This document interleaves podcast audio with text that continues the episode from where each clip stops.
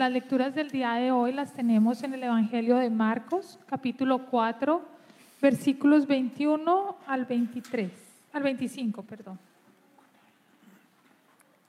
Nuevamente, Evangelio de Marcos, capítulo 4, versículos 21 al 25. También les dijo, ¿acaso se trae una lámpara para ponerla debajo de un cajón o debajo de la cama? ¿No es por el contrario para ponerla en una repisa? No hay nada escondido que no esté destinado a descubrirse. Tampoco hay nada oculto que no esté destinado a ser revelado. El que tenga oídos para oír, que oiga. Pongan mucha atención, añadió. Con la medida que midan a otros, se les medirá a ustedes, y aún más se les añadirá.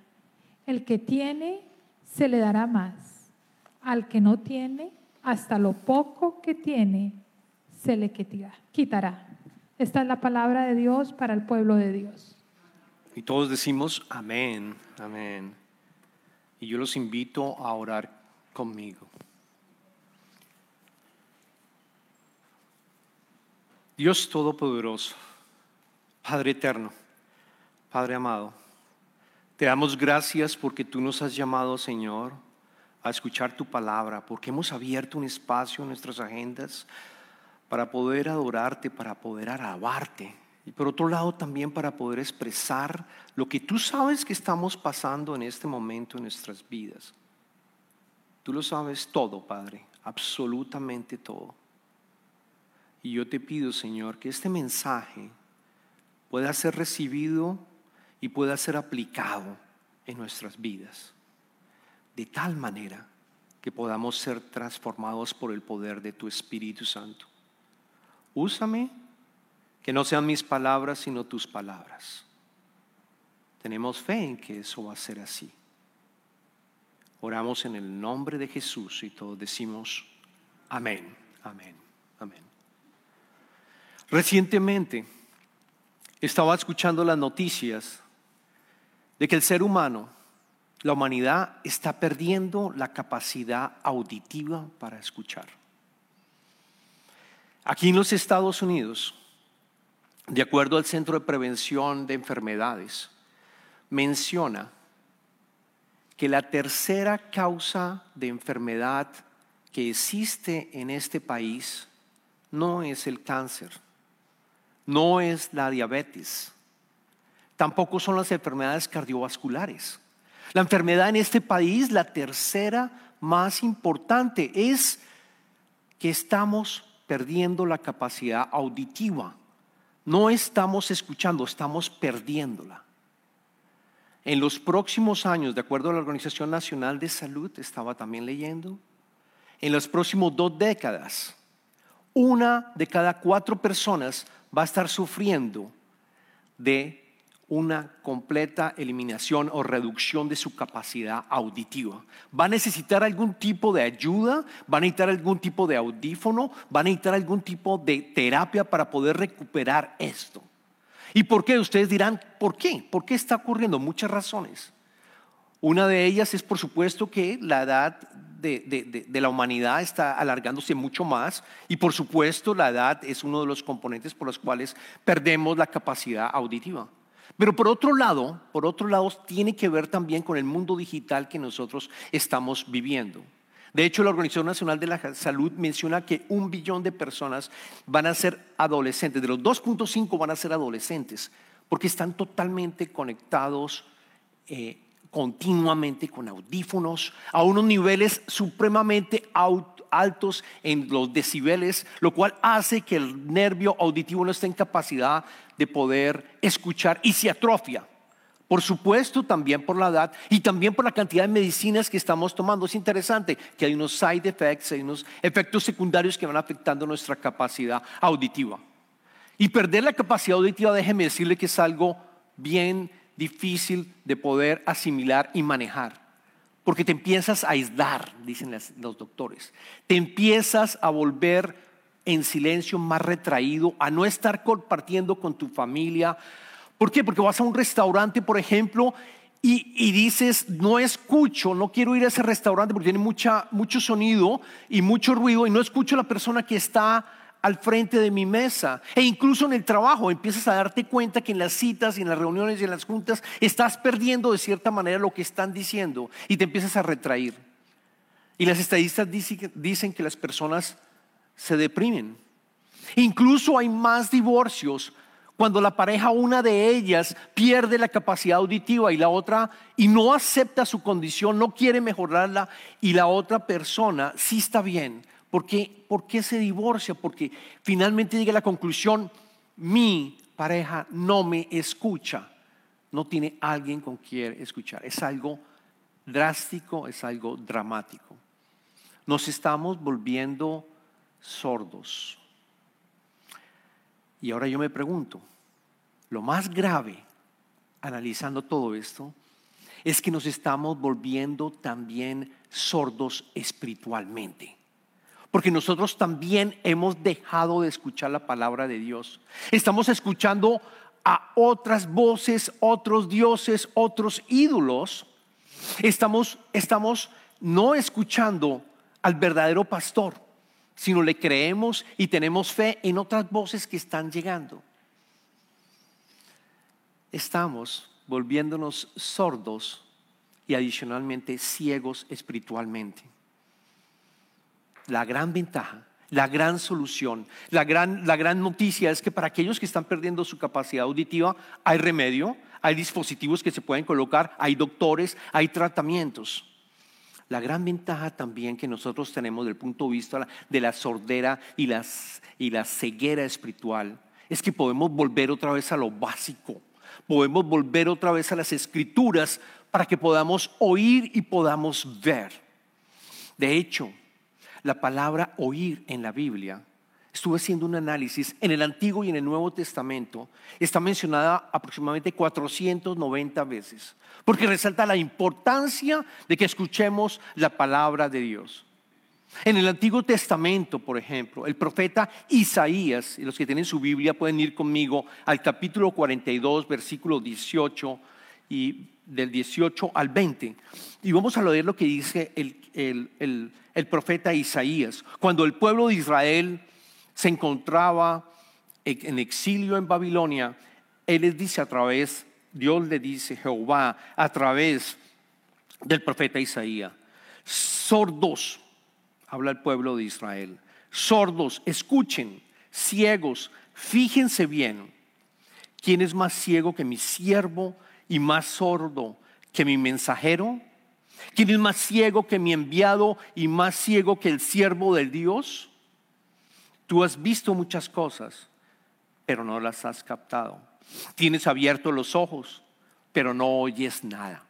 Le está hablando al pueblo de Israel, le está hablando a los sacerdotes también del pueblo de Israel, quienes fueron los escogidos y que debieron de haber sido los mensajeros de Dios Jehová. Le está hablando a cada uno de ellos y nos está hablando quizás a nosotros también. Porque la ceguera espiritual y, la, y el, el no escuchar la voz de Dios significa que estás alejado de Dios. Te estás alejando de Dios. Es exactamente el mismo mensaje que le dijo a todo el pueblo de Israel y que quizás te lo está diciendo a ti. ¿Cómo está tu salud desde el punto de vista auditivo? Quizás bien, quizás necesita ayuda. Pero ¿cómo estás tú desde el punto de vista de escuchar la palabra de Dios? De reconocer la voz del verdadero pastor.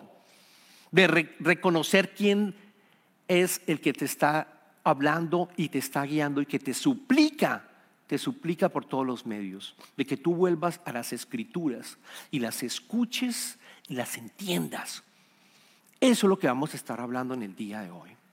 Y eso es precisamente lo que Jesucristo llevó a cabo en este momento en el capítulo 4 del Evangelio de, Marcos. Al principio de ese Evangelio, si ustedes van al, al, capítulo, al versículo número 1, Jesucristo ya estaba siendo seguido por múltiples y muchos discípulos y personas que querían conocerlo. Habían tantas, dice las escrituras, que él se encontraba cerca del lago de Galilea y tuvo que subirse a un bote. El bote se movió un poco hacia afuera y el resto de personas se quedaron en la playa porque querían escuchar a Jesucristo. Querían escuchar. Casi que lo, lo presionan y lo lanzan al agua y él tiene que subirse a una barca para poder predicar de allí. Y empezó la clase de él, de Jesucristo, que todavía está vigente y la podemos escuchar en la, palabra de Dios, aquí en las Escrituras. Y él mencionó cuatro parábolas en ese capítulo, cuatro parábolas bien importantes. La palabra, parábola del sembrador, la parábola de la lámpara, que fue la que escuchamos ahora, la palabra de la semilla y la palabra de el grano de mostaza. Y las dos primeras, las dos primeras son claves porque nos muestran realmente quién es un discípulo de Jesucristo, quién es un aprendiz, quién es un estudiante de Jesucristo y qué tipo de vida debería tener. Porque la palabra discípulo deberíamos cambiarla, en mi opinión, por aprendiz. Deberíamos cambiarla por estudiante, por alguien que aprende de Jesucristo, que ve las, escrituras y aprende de Él y empieza a seguir y a obedecer su palabra. Por eso yo digo que la vida del discípulo, aprendiz, estudiante de Jesús, es una vida devocional, es una vida transformadora y es una vida misional. Y lo vamos a ver en esas dos primeras parábolas que les mencioné, la parábola del sembrador y la parábola de la lámpara que fue la que acabamos de leer. Porque las otras dos hablan de ya del producto cuando tú ya tienes la palabra de Dios, cómo se multiplica y cómo empieza el reino de Dios a multiplicarse a través tuyo. Dios te está usando. Pero por ahora vamos a aprender lo básico porque yo creo que esto es bien importante que lo escuches. Que nosotros tenemos que volver a lo básico. Y lo básico es saber escuchar la palabra de Dios, entenderla, meditarla, abrir nuestro espacio para hacerlo.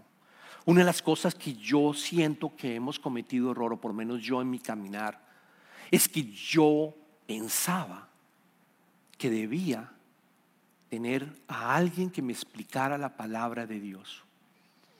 Un sacerdote, un pastor o alguien que me explicara la palabra de Dios, porque no me sentía apto, no me sentía capaz de hacerlo. Y después en mi caminar entendí que yo puedo oír la palabra de Dios, que es una palabra vida. Y la puedo leer como una carta de amor.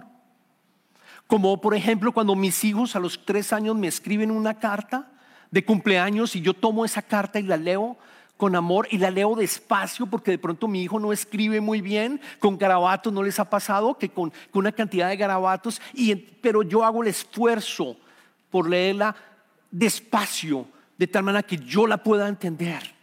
Y el Espíritu de Dios a través de esa lectura te va a abrir los ojos, te va a abrir los oídos para poder entenderla. Mi vida cambió cuando me di cuenta que podía tener acceso a esto, a esto. Empecemos con la, la, la parábola del sembrador, porque Jesucristo dice en esa parábola, que básicamente había un sembrador y ellos inmediatamente, el pueblo judío se dio cuenta, apenas habla de un sembrador, ellos debieron haber pensado y reconocido porque en esa época se sembraba de esa manera. Se sembraba con la mano, se colocaban las semillas en las manos y se iban tirando al campo. Obviamente no había nada industrializado, no habían herramientas para preparar el campo, de tal manera que las semillas caían en diferentes tipos de, de suelo y algunas germinaban, otras morían. Algunas veces también estaba leyendo, imagínense que colocaban, ah, usaban un asno y colocaban las semillas dentro de una bolsa, pues no bolsa, pero me imagino de tela, eh, y la amarraban al asno y le cortaban una puntica, una esquina, de tal manera que iba regándose la semilla por donde iban pasando y ellos iban llevando el asno por los diferentes terrenos donde iban a estar sembradas eh, donde se estaba sembrando. Recordemos, recordemos esa parábola y recordemos la parte donde Jesucristo les explica a los discípulos, a los que estaban con él, porque al principio no lo entendieron y los discípulos fueron a decirle a Jesucristo, ¿de qué estás hablando? ¿Nos puedes explicar esta parábola? Y él se las explicó. Y están en los versos 14 y 20, antes de lo que nosotros leímos. Yo los invito a que vayamos nuevamente a leer desde el, desde el versículo 14, la enseñanza la enseñanza de esta parábola del sembrador. El sembrador siembra la palabra. Algunos son como lo sembrado junto al camino donde se siembra la palabra. Tan pronto como la oyen, y quiero que subrayen, tan pronto como la oyen, viene Satanás y les quita la palabra sembrada en ellos, a que haga un camino. Esa semilla no tuvo fruto. ¿Por qué? Porque llegó, la escuchó y no dejó germinar, no tuvimos la capacidad de poder meditar en esa palabra y Satanás no la roba, el enemigo no la roba rápido. Y ahí no, no hay ningún tipo de fruto. Otros son como los sembrados en terreno pedregoso. Cuando oyen la palabra, de nuevo, oyen su raíz, enseguida la reciben con alegría, pero como no tiene raíz, duran poco tiempo. Cuando surgen problemas o persecución a causa de la palabra, enseguida se apartan de ella.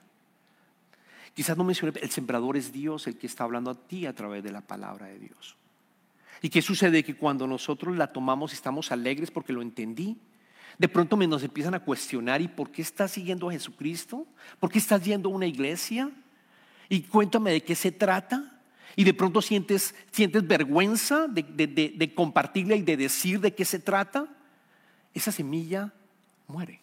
Es igualmente, igualmente el enemigo que evita que tú la entiendas y la puedas compartir, y mucho menos compartir. Las dos primeras que estamos hablando han muerto.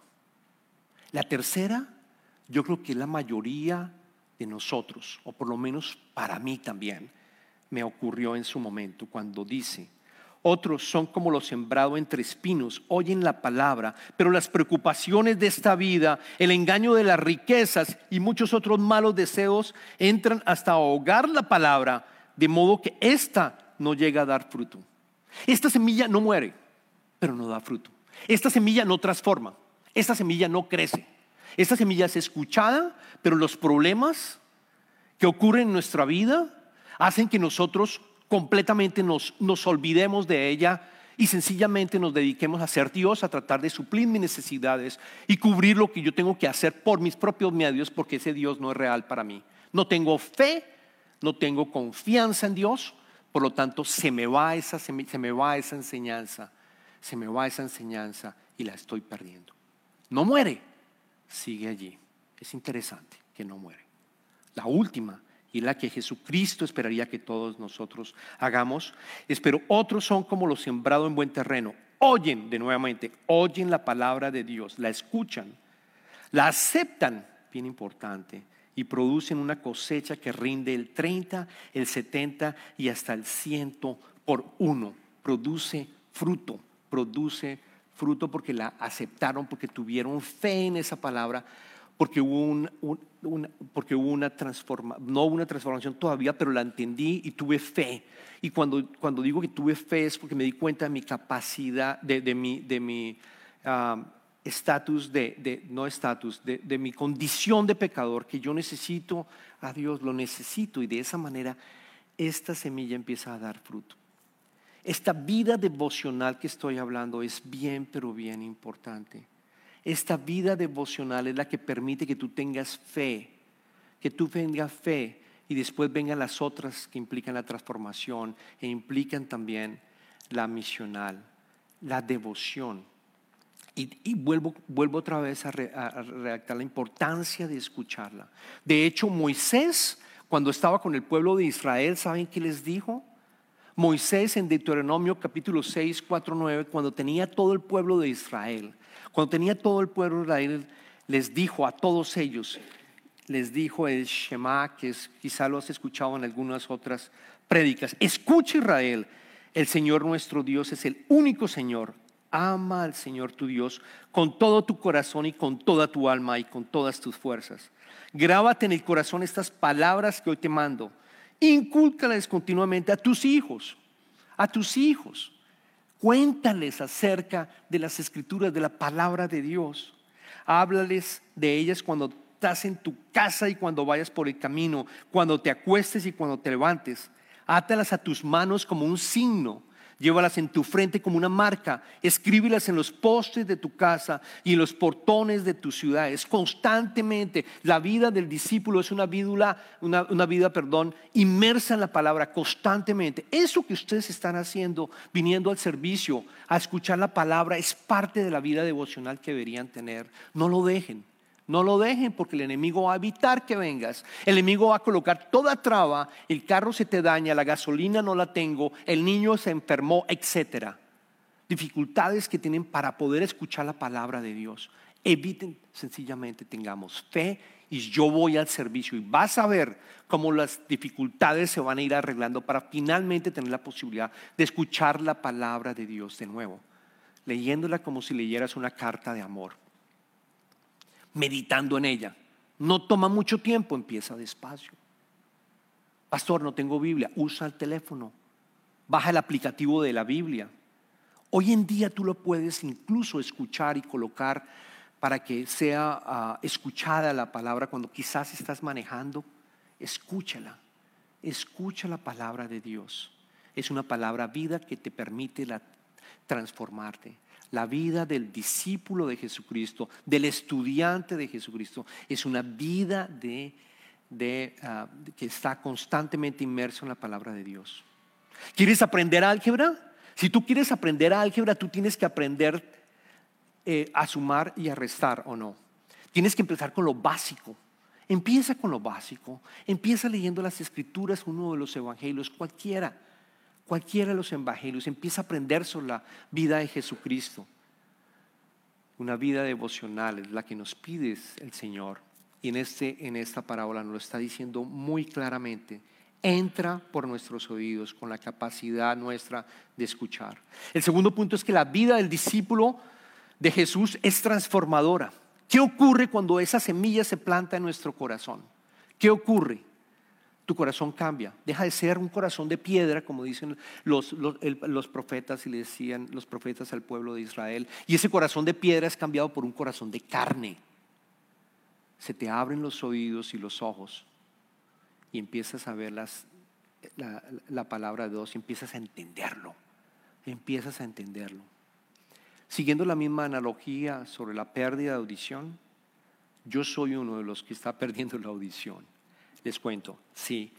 Empecé a ir a ciertas reuniones en, eh, pues, con, mi familia y me decían, papi, tú no estás escuchando bien. Y yo le confesé a mi esposa, Ani, y le dijo, mi amor, sí, yo no estoy escuchando bien. Cuando me piden ir a un restaurante, yo no quiero ese restaurante porque sé que hay mucha música. Cuando, cuando, cuando estoy en las reuniones aquí en la iglesia, trato de acercarme eh, para poder, para poder escuchar mejor. El hecho es que fui al médico y me hicieron un examen y efectivamente estaba perdiendo el oído derecho. Me dijo, pudo ser, obviamente, está más viejito, obviamente que sí. Y lo otro, toda mi carrera yo estuve aquí en este país escuchando conferencias telefónicas, poniéndome el aparato que yo tenía era el lado derecho. Y efectivamente, a veces eh, lo subía de volumen y no me daba cuenta, pero continuaba escuchando. Y en el mundo moderno que vivimos, digital, que me empecé a perder mi capacidad auditiva. Así que la recomendación fue usar ah, audífonos y estoy usando los audífonos, no en este momento porque hace interferencia con mi micrófono, pero normalmente uso los audífonos. La diferencia fue enorme, enorme. Yo empecé a escuchar sonidos que dejé de haber escuchado. Recuerdo que cuando salí del médico estaba empezando a llover, llover, pero suave, no era grande, era suave esa lluvia y caía sobre el vidrio. Y le dije mi amor, escucho el sonido de estas gotas que eran muy pequeñas, pero las podía escuchar. Empecé a escuchar sonidos que antes no escuchaba. Así es la palabra de Dios. Es exactamente lo mismo. Cuando tú le das la oportunidad, el Espíritu Santo te empieza a guiar y te empieza a decir, por acá, estoy hablándote, te estoy hablando, ponme atención. Este es el mensaje. Cuando lees la palabra, te vas a tu trabajar y le pides, Señor, háblame. Háblame de este de este versículo, no lo entendí. ¿Qué me quieres decir? Él les va a responder, Él te va a guiar, Él te empieza como audífonos espirituales a decirte, es por este lado. No, ten cuidado, es por este otro. Y es diferente como nos habla. Nos habla a través de imágenes quizás, nos habla a través de sermones también, nos habla a través de libros cristianos también, nos habla a través de de alguien cristiano que tú le tengas fe también, de diferentes maneras te va hablando. Pero esos audífonos espirituales están permitiéndote que tú empieces a tener transformación y esa semilla empiece a crecer. Es exactamente lo que pasa también cuando alguien prende la luz en una habitación que está oscura. Jesucristo es la luz del mundo. Lo dijo en Juan capítulo 8, versículo 12. Una vez más Jesús se dirigió a la gente y, les dijo, y les dijo, ah, yo soy la luz del mundo. El que me sigue no andará en tinieblas, sino que tendrá, tendrá la luz de la vida. ¿Dejas de vivir en tinieblas? ¿Dejas de vivir en una cantidad de ruido? Empieza a escuchar al verdadero pastor, Dios, Jesucristo, la Trinidad, te empiezas a escucharlo y a entenderlo y lo empiezas a amar y, a tu prójimo. Es como ocurre la transformación. Y otro de los problemas que nosotros tenemos es que no creemos que a través de la transformación somos una nueva criatura en Cristo, que hay transformación. Pensamos de que, de que no ocurre. Y quiero decirles que sí hay transformación, poco a poco, pero la hay. Pablo le dijo a su iglesia en Corintios, por lo tanto, si alguno está en Cristo, es una nueva creación. Lo viejo ha pasado, lo viejo ha pasado, ha llegado ya lo nuevo, ha llegado lo nuevo. Y Pablo lo dice constantemente, constantemente en, sus, cartas a las iglesias. Tú eres una nueva creación en Cristo, en Cristo, en Cristo eres una nueva creación. En Cristo, ten fe, tú has sido eh, adoptado en la familia de Dios y esa transformación poco a poco va ocurriendo. Esa transformación poco a poco va ocurriendo. Pero requiere nosotros esfuerzo para mantener, de nuevo, arrancando con la parte que tiene de, escuchar y ser, tener una devoción hacia Él. Y la última debe ser misional. Y es progresivo, se dan cuenta. Iniciamos primero que debemos de tener una vida devocional, pasamos después eh, mirando que tenemos que, adicionalmente devocional, que, nosotros nos damos cuenta que vamos transformándolo y creemos en el poder transformador del Espíritu Santo. Y la tercera es misional, es misional. Y esa es importante porque a veces lo olvidamos, lo olvidamos.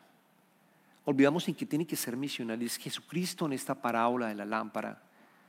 Dice, ¿quién usa una lámpara y la coloca debajo de la mesa o debajo de un cajón? No. La lámpara es para ser y para brillar. La lámpara, la lámpara que es la palabra de Dios es para ser colocada en una repisa, de tal manera que la luz, la luz de Dios pueda llegar a alumbrar a aquellos que no la conocen. La lámpara es para colocarla donde la veamos, la luz la podamos ver. Jesucristo es la luz del mundo. Luego, ojo con esto, porque nos está pidiendo el Señor que la compartamos y nos da una advertencia muy fuerte en los versículos 23 al 25 que quiero que entendamos muy bien. Él nos dice en esa parábola de la, de la lámpara, versículo 23 al 25. El que tenga oídos para oír, que oiga. De nuevo, Jesucristo recuerda, no recuerda. El que tenga oídos, que oiga. Porque por allí viene el cambio y la transformación. Constantemente lo dice. El que tenga oídos, que oiga oír espiritualmente. Y les dice, pongan mucha atención, vuelve y lo resalta, no solamente una vez, pongan mucha atención, añadió. Con la medida que miden a otros, se les medirá a ustedes y aún más se les añadirá. Al que tiene se le dará más, al que no tiene, hasta lo poco que tiene se le quitará. ¿Qué está diciendo Jesucristo? Escrito está diciendo, cuando tú vas a estudiar la palabra medida y lo que quiere dar a entender Jesucristo es la manera como tú uses ese conocimiento espiritual sobre Jesucristo, la manera como tú lo uses, va a ser compensado o va a ser eliminado y castigado. Porque si tú quieres un alimento espiritual para ti solo y no compartirlo para nadie más, que es what, como dicen los americanos, te la va a eliminar el mismo Señor. El conocimiento espiritual es para ser compartido. El conocimiento espiritual es para podérselo mencionar a alguien que no conoce a Jesucristo. El conocimiento espiritual que tú tengas es para lograr ayudar a evangelizar a alguien más.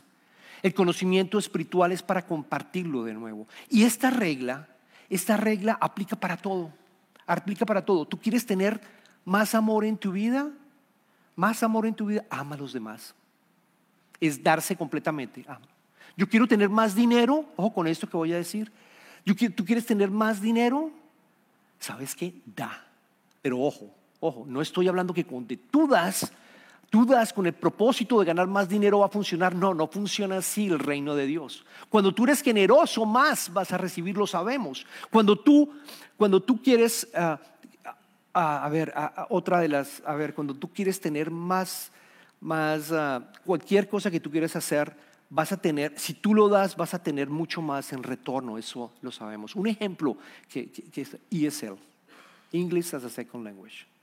En la iglesia tenemos ESL, hay más de 140 personas viniendo cada martes. Algunos de ustedes están tomando las clases. ¿Qué les dicen los profesores a todos nosotros que estamos aprendiendo inglés o que están aprendiendo inglés? Escuchen en inglés. Escuchen en inglés todo el tiempo. Prendan el televisor, prendan, vean películas en inglés, coloquen subtitles, practiquen, escuchen, escuchen, escuchen. Porque ¿qué pasa si yo dejo de escuchar en inglés y me quedo en mi grupo en español todo el tiempo? Pierdo el poco inglés que yo tenía. Yo no sé si queda claro el mensaje. El conocimiento espiritual que tú tienes de Dios es para ser compartido. No es para guardarlo debajo de la cama o coger un cajón y guardarlo allí y que nadie sepa lo que yo he aprendido, lo que yo entendí, lo que el Espíritu Santo me dijo. No, tienes que salir, pero cuesta trabajo. Sí, cuesta trabajo. Sí, pero me siento de pronto eh, con vergüenza. No te sientas con vergüenza, porque aquí estamos de paso. Aquí estamos de paso y algún día vamos a encontrarnos con el Padre. Y te voy a preguntar, ¿qué hiciste con, esa, con ese conocimiento espiritual que tuviste de las Escrituras? ¿Por qué no tuviste un trabajo misional de entregarlos? ¿Por qué no lo hiciste? Podemos hacerlo ahora. Podemos hacerlo ahora.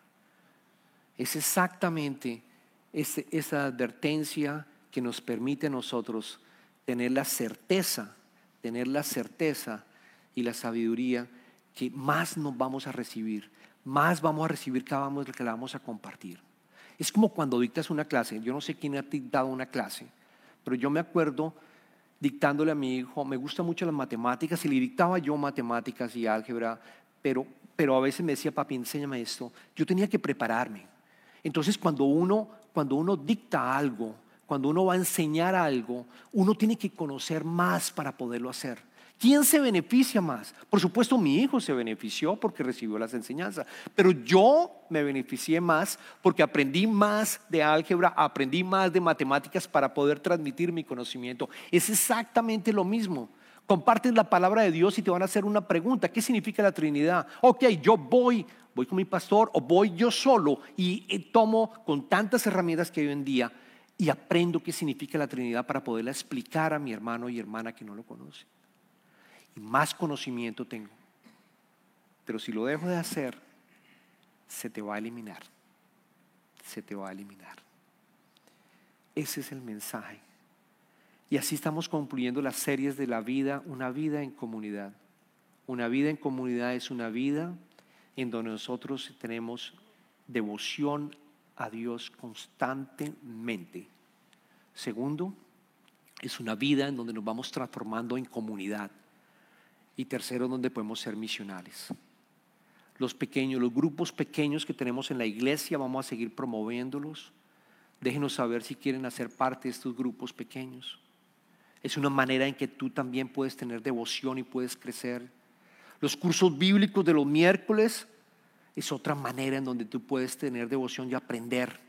Son los miércoles, estamos estudiando el Evangelio de Juan. Yo los invito a que hagan parte de esto. Y también para los niños hay enseñanza, para los adultos también hay enseñanza. Hay un grupo de mujeres, Ani tiene unos cursos bíblicos también para mujeres. Yo los invito a que hagan parte de esto, que estemos constantemente en devoción por Él. Abramos ese espacio de tal manera, de tal manera que podamos recibir más de Él y podamos dar más. Oremos. Oh, Padre. Padre, te damos infinitas gracias por tu Hijo Jesucristo, que vino, se encarnó como un ser humano, Padre, y es el Cordero de Dios que permitió que nosotros pudiéramos tener el perdón completamente de nuestros pecados pasados, presentes y futuros y vivir en tu reino, Señor, y conocerte Gracias, Padre, por haber enviado a tu Hijo. Y yo te pido, Señor, por todas las personas aquí presentes que de pronto están pensando, ¿soy yo sordo espiritualmente? ¿Estaré completamente sordo o estaré completamente ciego espiritualmente? ¿Por qué? Y se pregunta, yo te pido, Señor, que, que tú le des el convencimiento que no es difícil conocerte, que tú estás escribiéndote, escribiéndole a cada uno de ellos una carta de amor para que sea leída en tu cuarto o en la iglesia, en el grupo pequeño, en el estudio bíblico, de tal manera que tú nos abras los oídos y los ojos a esa verdad espiritual que viniste al mundo para traerla. Gracias, Padre. En este momento entramos en las ofrendas. Y yo, Padre, te pido, te doy gracias por todas las personas que están ofrendando para lograr crecer el reino tuyo y que otras más, otras personas más te conozcan, Señor, y lleguen a tus pies, Padre. Multiplica esas ofrendas, Señor, y también yo te pido que bendigas también a los que están obedientemente también dando, Señor. Multiplícalos con múltiples bendiciones. Gracias, Padre. Te pedimos esto en el nombre del Padre, en el nombre del Hijo y del Espíritu Santo. Todos decimos amén.